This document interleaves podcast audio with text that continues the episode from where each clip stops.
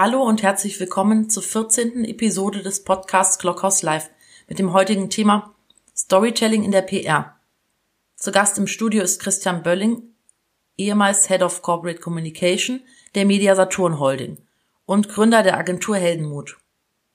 Christian sagt, CEOs sollten ihren Mitarbeiterinnen auf Social Media folgen, sie persönlich adden und Posts kommentieren, interne Nahbarkeit über externe Sichtbarkeit schaffen Wertschätzung zeigen.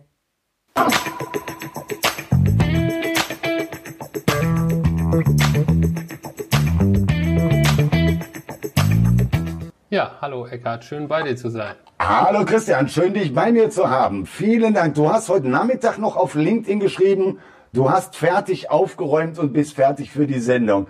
Das ist mir natürlich genau. eine, eine große Ehre. Zugegeben, bei mir ist immer so viel aufgeräumt, wie hier der Weitwinkel der Kamera hergibt. Aber das soll heute nicht unser Thema sein. Ich habe dich schon kurz anmoderiert.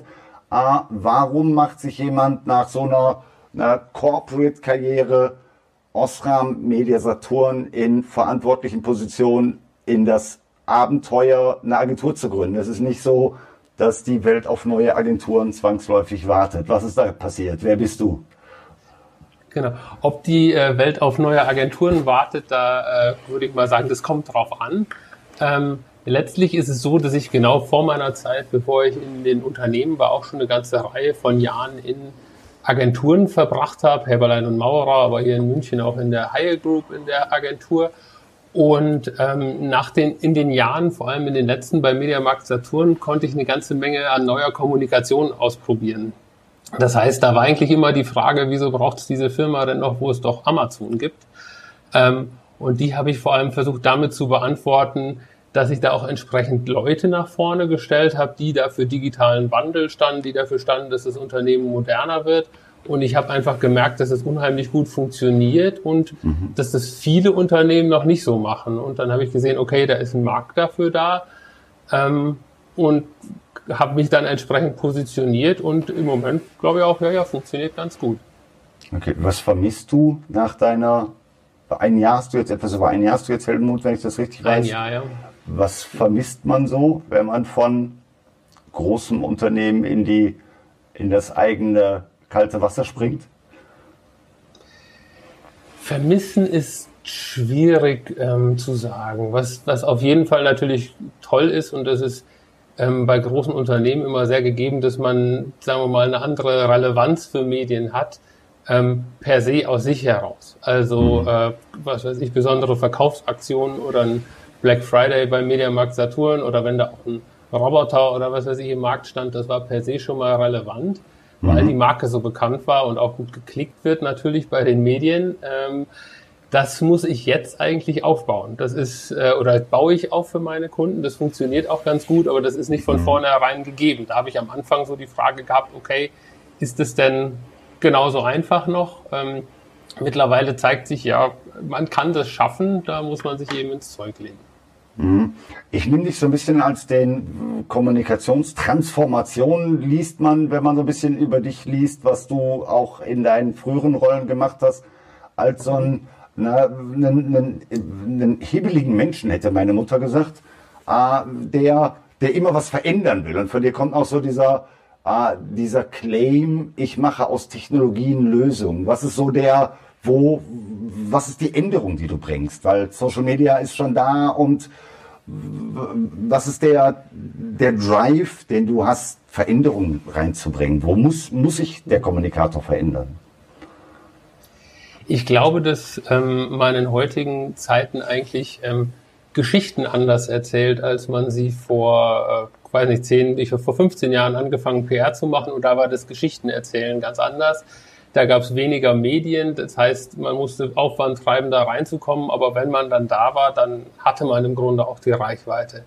Jetzt kann man selbst in einem großen Medium stattfinden, aber man hat trotzdem nicht mehr die Relevanz. Es wird auch nicht ähm, nacheinander immer kopiert. Das heißt, wenn irgendwas heute im Handelsblatt steht, steht es morgen nicht mehr in der Süddeutschen und in der Vivo und so weiter. Das heißt, das Multiplizieren fällt so ein bisschen weg.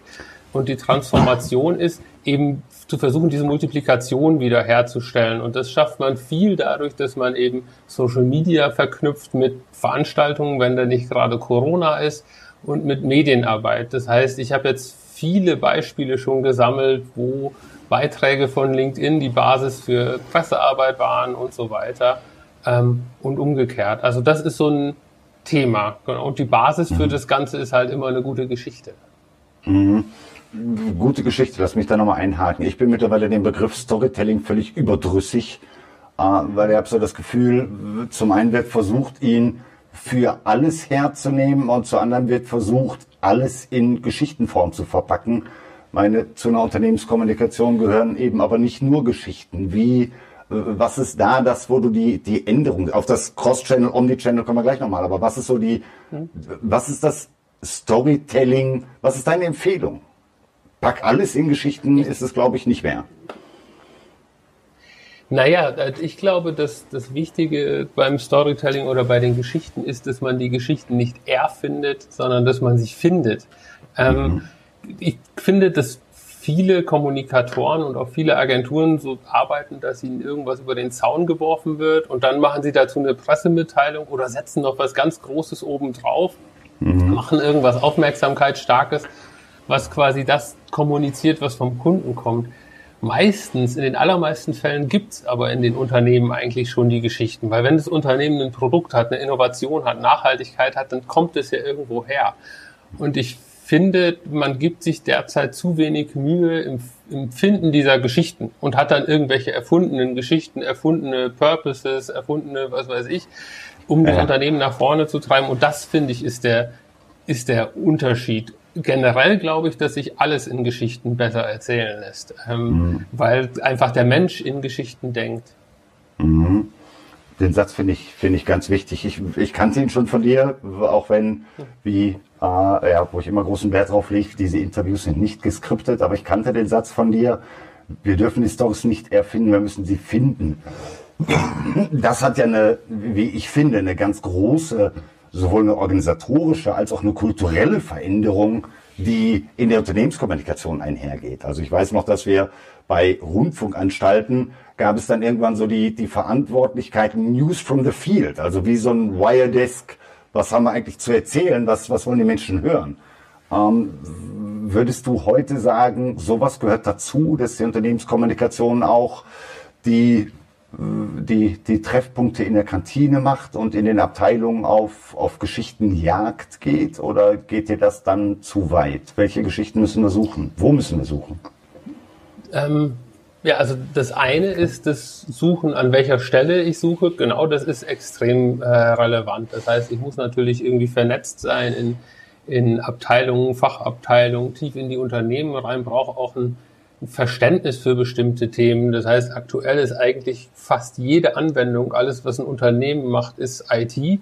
Also brauche ich ein Grundverständnis von IT, damit mir jemand erklärt, äh, wenn mir jemand erklärt, wie eine Datenbank aufgebaut ist, wie ein Algorithmus aufgebaut ist, dass ich ein Verständnis dafür habe, was dieser Algorithmus wahrscheinlich kann und was er nicht kann. Und mhm. dann muss ich eben mit den Menschen sprechen, die das machen. Und das ist nicht notwendigerweise der hierarchisch Oberste in einer Abteilung, sondern oft gibt es Menschen in den Abteilungen, die ähm, Dinge besonders gut erklären können. Es gibt auch äh, Leute, die das auch gerne machen. Das sieht man auch häufig, wenn man interne soziale Netzwerke oder so hat. Da finden sich ja Mitarbeiter, die sich hervortun und die das einfach gern erklären. Und das sollte man net, äh, nutzen. Ähm, Mhm. Genau, der zweite Punkt ist, man muss der Geschichte auch den richtigen äh, Dreh geben. Ähm, oft kommt die Geschichte mit dem falschen oder mit einem nicht besonders vorteilhaften Spin beim Kommunikator an. Ähm, ja. Ich habe das zum Beispiel, wenn ich, wenn ich eine Agentur, ähm, also eine Werbeagentur zum Beispiel betreue in ihrer Kommunikation, dann kommen die oft an mit, wir haben Kunden XY gewonnen. Und das ist dann die Headline, soll dann die Headline sein für die Kommunikation. Das interessiert aber fast keinen. Wenn ich aber darauf spekuliere, was macht denn der Kunde jetzt anders durch diese Kampagne? Was sind die neuen Ansätze? Dann wird auf einmal der große Kunde, der eine große Marke ist, auch relevant für andere Medien. Dann kommt es auch ins Handelsblatt, in die Süddeutsche, in die Vivo.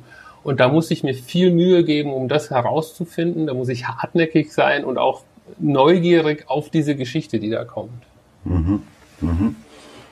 Lass mich das nochmal mit deinem, deinem, deinem Beispiel, dann kommt es auch in die Vivo aufnehmen. Meine, wir haben ja so, auch wenn die Begriffe meistens ohne harte Abgrenzung funktionieren, diese Cross-Channel- und Omni-Channel-Kommunikation. Also wie weit habe ich noch die Möglichkeit, äh, den einen Kanal als Distributionsweg für den anderen Kanal zu nutzen? Wie weit kann ich in einem Kanal publizieren, um im zweiten Kanal Engagement aufzubauen? Zahlt das auch auf deinen, auf diese, auf diese neue Form des Storytelling ein, die du ansprichst? Also wenn ich das so verstehe, dass ich quasi Kanäle miteinander vernetze, ähm, dann ja. Also es mhm. gibt, gibt extrem gute Beispiele von Leuten, die das auch machen, die quasi redaktionelle Channels und, und äh, ihre Own Channels vernetzen. Ich habe das kürzlich gesehen bei der Tijen äh, Onaran, die hat, äh, glaube ich, auf einer Awardverleihung oder so, sollte ein Video von ihr ausgestrahlt werden mit einer Laudatio und sie hat auf LinkedIn nicht das Video gepostet, sondern die 30 Versuche oder Screenshots von den 30 Versuchen, dieses Video aufzunehmen. Mhm. Und so finde ich, kann so eine interne Kommunikation so eine, oder eine Kommunikation auf einem anderen Kanal stattfinden. Ähm, wenn ich jetzt an größere Unternehmen denke, denen wäre dasselbe passiert, dann hätte man in der internen Kommunikation weiß ich nicht, den Sprecher, der auf der Veranstaltung ist, nochmal begleiten können, den Weg zum Redemanuskript publizieren können. Ja, und ja. so mache ich auf einmal aus, aus einer Geschichte eine, eine ganz lange Story mit, mit, die viel relevanter ist und auch viel länger dauert und, und damit auch ähm, bei den Leuten eher im Kopf hängen bleibt.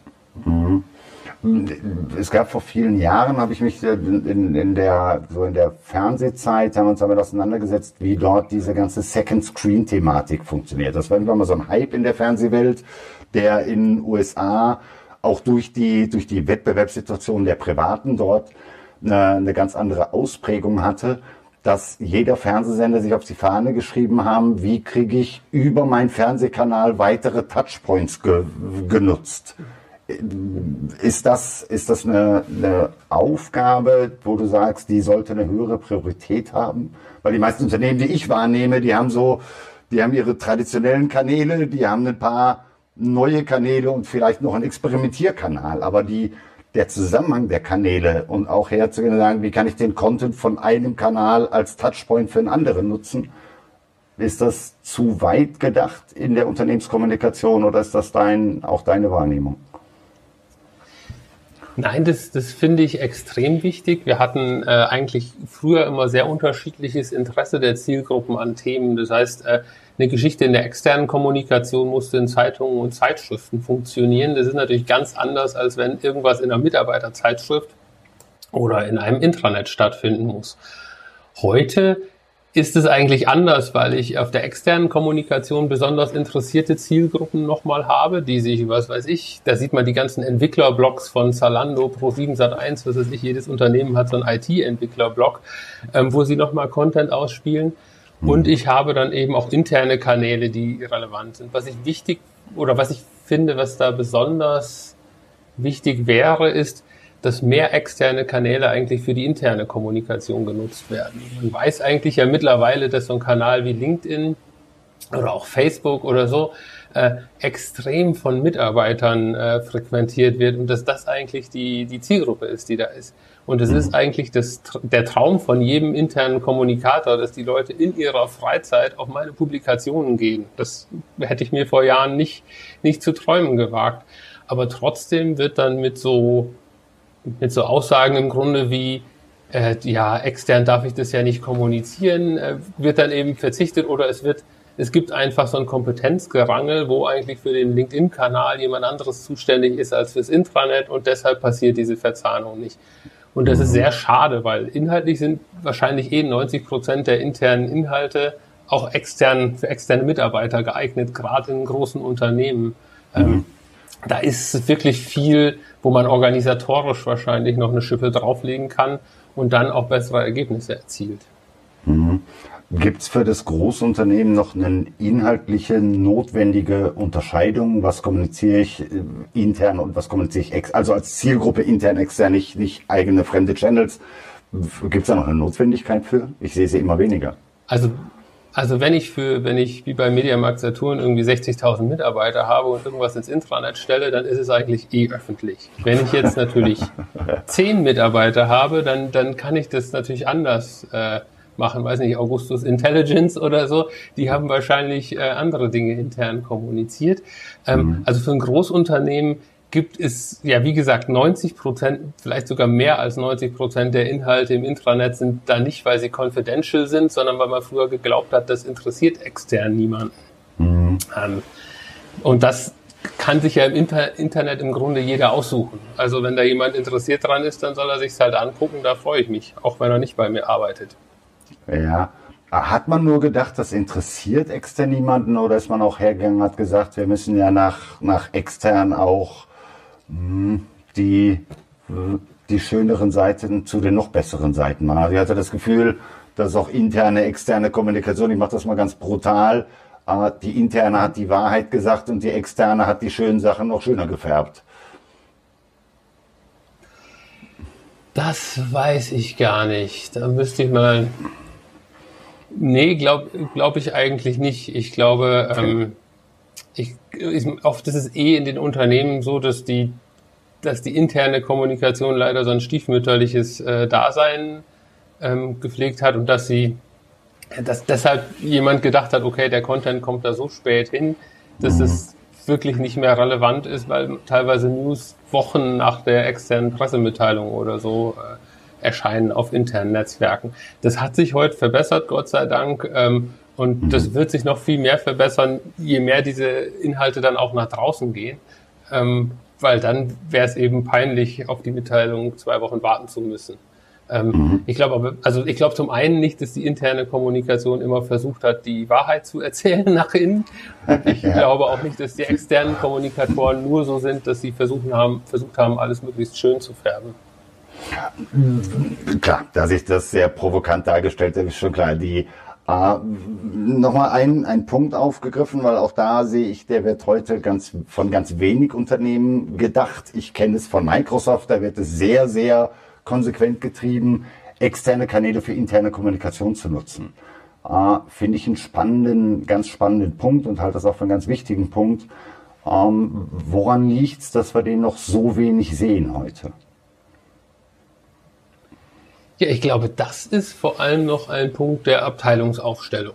Also wir haben mhm. jetzt auch äh, nicht abgesprochen sozusagen, dass ich jetzt zum Thema Newsroom komme, damit es irgendwie äh, euch unterstützt, aber das ist wirklich eine Frage der, der Abteilungsaufstellung. Ähm, weil es einfach so ist, Mitarbeiter in der Kommunikation haben genug zu tun. Wenn ich dann zuständig bin für den CEO-Kommunikationskanal auf LinkedIn mhm. und dann habe ich vielleicht noch die Pressemitteilungen in der Abteilung und dann auch noch die Journalistenarbeit, dann denke ich gar nicht mehr dran, da irgendwie noch interne Inhalte auszuspielen. Und bei den internen Kollegen ist es genauso.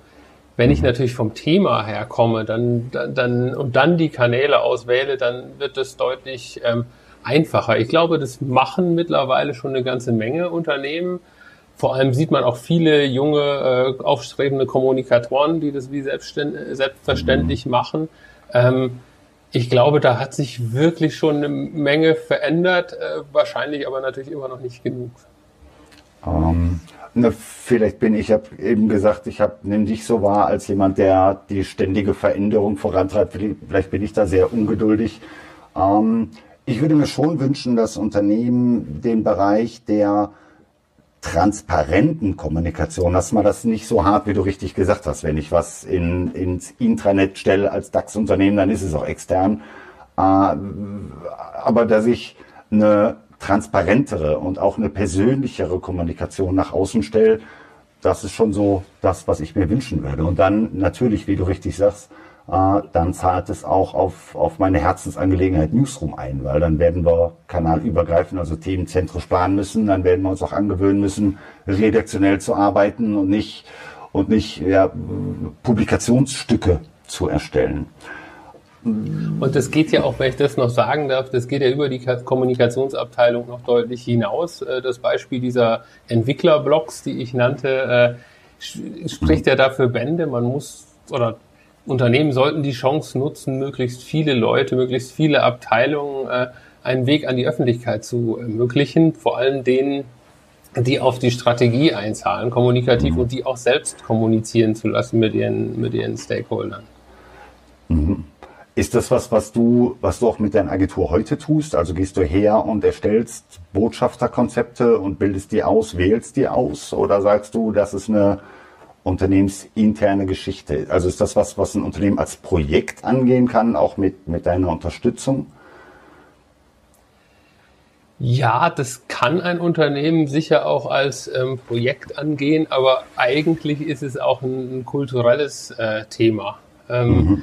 Das heißt, ich, ich helfe Unternehmen auch dabei, habe da auch schon Workshops zu dem Thema gemacht ähm, mit Unternehmen und versuche denen zu erklären, was man denn in dem Bereich tun muss. Und das erste ist eben eine kulturelle Frage. Wenn meine Social Media Guidelines klingen wie Polizeigesetze äh, und immer so klingen wie, äh, mach's auf keinen Fall, aber das darf ich dir so nicht sagen, dann mhm. kann natürlich überhaupt nichts dabei rauskommen.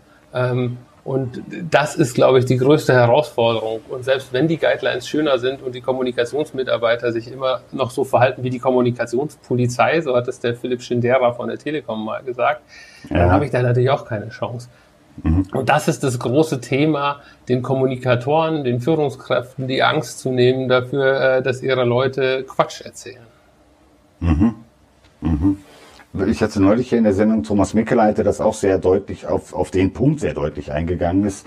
Er hat genau zu sagen, die, die, die, es musste auch eine gewisse gelebte, wie nennt man das, ist da auch das, was du mit Kultur meinst, eine gelebte Kommunikationsfreiheit erstmal, äh, ja, dass das Vertrauen dafür aufgebaut werden. Genau, das sehe ich auch so, wenn, wenn ähm, ich meine, ich habe zuletzt bei einem Händler gearbeitet. Da sind sowieso, die Menschen sind dauernd im Kontakt mit Kunden. Andauernd, mhm. die sind sowieso das Gesicht des Unternehmens. Nur in sozialen Medien, da ist es irgendwie schwierig. Das haben wir auch erkannt seinerzeit, dass das nicht so ideal ist und haben eben auch ein entsprechendes Programm. Das ist so meine Haupterfahrung in dem Bereich äh, mhm. aufgesetzt. Ähm, weil es eben genauso ist. Und da sind, man wird sich wundern, wie man so alles findet unter seinen Mitarbeitern, dass da Leute auf einmal mit tausenden Instagram-Followern sind, von denen man vorher noch nie gehört hat oder mit riesigen Foto-Communities auf Facebook. Also wir haben da wirklich tolle Leute kennengelernt, die dann auf einmal auch Thema der regulären Unternehmenskommunikation wurden. Wie? Also warum sagst du, wir haben die dann kennengelernt? Was, wann, wann ist dann? Also was habt ihr gemacht, um diese, das ist ja so ein bisschen, kein Huhn, kein Ei. Also so ein, so ein Ding muss ja erstmal loslaufen, bevor es irgendwo ein Selbstläufer wird. Die meisten, die sowas machen, bevor es eine Guideline gibt, die wagen sich ja sozusagen nicht aus dem Hintergrund schon gar nicht gegenüber ja. ihrem eigenen Unternehmen, weil sie Angst haben, dass die Unternehmenskommunikation es denen verbietet. Mhm. Wenn ich jetzt anfange, mit denen zu sprechen, in sozialen Netzwerken darüber zu mich unterhalten, also ich unterhalte mich in internen sozialen Netzwerken mit denen, ich stelle mhm. die aber auch extern vor und ich like das als Teil der Unternehmenskommunikation okay. oder man bittet mal den CEO, Sachen weiter zu verbreiten, zu liken, dann wissen auf einmal alle, okay, das darf ich hier, das soll ich sogar. Und dann ändert sich eigentlich die Kultur. Das ist mehr wert als, als jede Guideline. Sehr cool ich glaube, in der Nachberichterstattung werde ich den Punkt nochmal aufnehmen. So, Chefs, ihr müsst ihre, eure Mitarbeiter mehr liken. Ich glaube, da ist, äh, auch wenn ich das jetzt sehr stumpf sage, aber das ja, halte ich für, für sehr, sehr schlau und sehr wichtig. Ähm, ich hatte einen, ich habe mit einem CEO gearbeitet, der hat, wenn ich das noch sagen darf, der hat abendlich quasi immer seine ganzen Mitarbeiter zu LinkedIn als Kontakt eingeladen. Und zwar persönlich. Das kann man meines Wissens nicht automatisiert. Das heißt, er hat sich Stunden mhm. hingesetzt und denen Kontaktanfragen geschickt. Das ist extremes Zeichen der Wertschätzung gewesen und kam extrem gut an. Sehr cool, ja. Also auch eine, die Nahbarkeit die, die interne Nahbarkeit auch über externe Netze pflegen. Ja, finde ich auch nochmal einen ganz, ganz spannenden Punkt. So ist eben Technologie angesprochen, nicht nur mit meinem Lieblingsschlagwort Newsroom, sondern auch, dass Unternehmenskommunikation ja auch die, die IT-Affinität mehr aufbauen muss. Warum? Ähm, also zum einen ist es wichtig, weil man, wenn man in die Unternehmen guckt und wenn man sich relevante Themen sucht, über die man kommunizieren will, dann werden das eigentlich immer stärker Technologie-Innovationsthemen. Ähm, jedes Unternehmen sagt eigentlich heute, wir werden vom, keine Ahnung was, zum Technologieunternehmen. Und, und das muss ja die Unternehmenskommunikation belegen. Und wenn ich dafür Beispiele suche, dann muss ich mich eigentlich mit meinen IT-Leuten, mit meinen Technologieleuten, Ingenieuren auf Augenhöhe unterhalten ähm, können. Das ist das eine. Das andere ist natürlich auch, dass unsere Arbeit als Kommunikator äh, deutlich technologischer werden sollte. Mal abgesehen davon, dass man äh, Planungssoftware braucht, das ist auch klar. Aber man muss heute besser sein in Themen wie Fotos schießen, Videos schießen, vielleicht auch mal irgendwas zusammenschneiden, Instagram Stories bauen. Also da muss ich eine ganze Menge von Tools heute auch beherrschen, die ich nicht mehr einfach so wegdelegieren kann. Und deswegen mhm. ist es ziemlich wichtig, sich auch stärker mit Technologie auseinanderzusetzen. Mhm. Ich neulich einen schönen Vortrag von dem Oliver Plauschinat von der Now Media zugehört, der sagt, wir brauchen Datenanalysten, weil das die Medienbeobachtung eben mit einer, mit einer Einzelbeobachtung nicht mehr funktioniert. Und solange wir die Situation haben, dass äh, für die meisten Menschen Excel immer noch in Spalten und Zeilen und nicht in Pivot und Datenauswertung funktioniert, wird es anstrengend. Ähm, Fotoschießen, Video machen. Wie wichtig ist Video? Das Video überschätzt, also das darfst du auch hier auf dem Videokanal sagen. Ich sehe, dass Video viel im Engagement-Bereich tut, überhaupt nichts im Bereich Reichweite tut. Zumindest ist auch das einhellige Meinung auf LinkedIn. Wie wichtig ist Video? Ich finde es wie mit allen Formaten eigentlich wichtig, sich damit mal auseinanderzusetzen. Das heißt, ich bin jetzt auch kein absoluter Videoprofi, aber habe zum Beispiel mal eins der neu während Corona angebotenen Webinare vom Richard Gutjahr äh, belegt zum mhm. Thema, wie kann ich eigentlich als Journalist äh, mobil arbeiten, weil wenn ich weiß, wie der Journalist das mobil kann oder der Blogger oder was weiß ich, dann kann ich das natürlich auch besser. Mhm. Ähm, für mich kommt es immer noch natürlich, das ist auch so eine Binse eigentlich, aber natürlich mehr auf den Inhalt an als auf den als auf den Verbreitungsweg. Also wenn ich auf dem LinkedIn bin, dann kann ein Artikel genauso gut sein wie ein Video. Das hängt dann mehr davon ab, was ich darstellen möchte. Ähm, ich glaube, als, als User im Feed ist es halt ganz schön und auch mal angenehm, sich Videos anzugucken. Insofern plädiere ich eigentlich immer für eine bunte Mischung aller möglichen äh, Formate. Da sehe ich Video nicht besser oder schlechter. Ähm, mhm. Was sich verbessert hat in den letzten Jahren im Bereich Video, und das finde ich ganz gut, ist, dass das nicht mehr so ewig dauert. Also ähm, vor ein paar Jahren noch musste man, hat man eine TV-Produktion engagiert und die haben das auch super gemacht, aber das Video war halt sehr spät erst fertig und äh, das Thema Echtzeit ist natürlich in, im Bereich sozialer Medien extrem wichtig. Insofern mhm. muss das einfach schnell gehen. Mhm. Ich habe vor drei Monaten einen Blog auf LinkedIn geschrieben, kein Mensch braucht mehr nervige Image-Videos. Ich habe einige Follower verloren äh, durch diesen mhm. Blog, aber da stehe ich zu. Wir müssen heute gucken, es äh, die Me, Myself and I Videos mit äh, ja, cinematografischen Zeitlupenstudien, die brauchen wir nicht mehr. Wir müssen den, den Inhalt finden, der, der ins Bild passt. Ich glaube, das ist auch das, was vielen inhaltlich bei Video noch schwerfällt. Also wenn ich mit Unternehmen über Video spreche, dann habe ich natürlich die Informationen, wir müssen das Format lernen, wir müssen die Technologie lernen, wir müssen die neuen Regeln für die Distributionskanäle lernen aber ich bin mir sehr sicher, dass auch der, die, die inhaltliche Erstellung eine ganz andere ist, ob ich einen Pressetext schreibe oder einen, einen Drehbuch für einen Drei-Minuten-Clip schreibe. Wie, wie weit sind die Unternehmen da? Nimmst du wahr, dass das heute in den Unternehmen schon, mit denen du sprichst, angekommen ist? Also dass Video wirklich auch eine, eine, eine, ein inhaltliches Fundament braucht? ich denke auch, also das sind wirklich so Themen, wo ich denke, dass sich so in, im letzten Jahr, im letzten anderthalb Jahren nochmal eine Menge getan hat in die Richtung, dass es zumindest bei den modernen Kommunikatoren, wenn ich es mal so nenne, in Anführungszeichen, äh, Common, Sense ist, Common Sense ist, dass man andere Videos braucht als bislang. Mhm. Ähm, ich meine, es nutzen ja auch alle Kommunikatoren privat Instagram, sehen Instagram Stories, sehen, wie, wie das aufgebaut ist, wie man da Dramaturgie macht, sieht man auch an den Influencern und Leuten, denen man selber folgt. Und genauso funktioniert auch modernes Video. Ähm, und ich sehe mittlerweile, dass viele Kommunikationsabteilungen auch selber eben Video-Know-how aufbauen. Häufig eben auch mit dem Smartphone gedreht, mhm. relativ easy zusammengeschnitten. Äh, nicht, nicht total High-End-Qualität, aber dafür einfach schön anzugucken und ähm, ja, einfach auch im Sinne von, von ausprobieren, dass man eben nicht wie früher an diesen Image-Videos, die du sagst, monatelang rumproduziert und die sich dann niemand mehr anguckt, ähm, sondern dass es eben schnell geht und, und Spaß macht und, und man auch lernen kann, was die Leute interessiert. Mhm. Mhm. Ich, ich, glaube auch, wir brauchen die, die Inhalte in Videos und das sieht man ja auch auf, auf YouTube, auch wenn man nicht nur nicht nur die klassischen Schminktipp-Kanäle sich anguckt. Auf YouTube funktionieren die Videos, die, die eine, eine Wiedererkennung haben und wirklich Inhalte haben. Ja, und das wird mhm. äh, vor lauter, ich habe Angst vor der Technik oder auch das andere Extrem, ich bin verliebt in die Technik, äh, wird das leider, leider manchmal so ein bisschen hinten, hinten rausgenommen.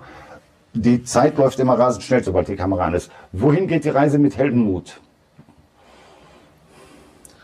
Ja, das äh, wird auf jeden Fall natürlich eine, eine Heldenreise, um im Storytelling äh, Jargon zu bleiben.